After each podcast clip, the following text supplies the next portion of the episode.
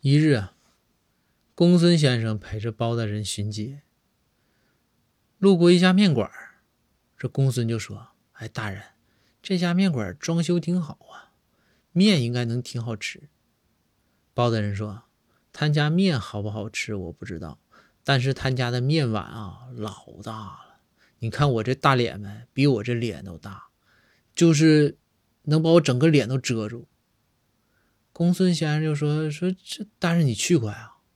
包大人说：“啊，这不上回吗？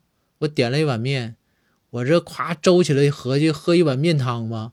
我周起来这一碗面汤，喝了一口之后，碗放下，发现桌子上啊，手机、钥匙、车钥匙全丢了。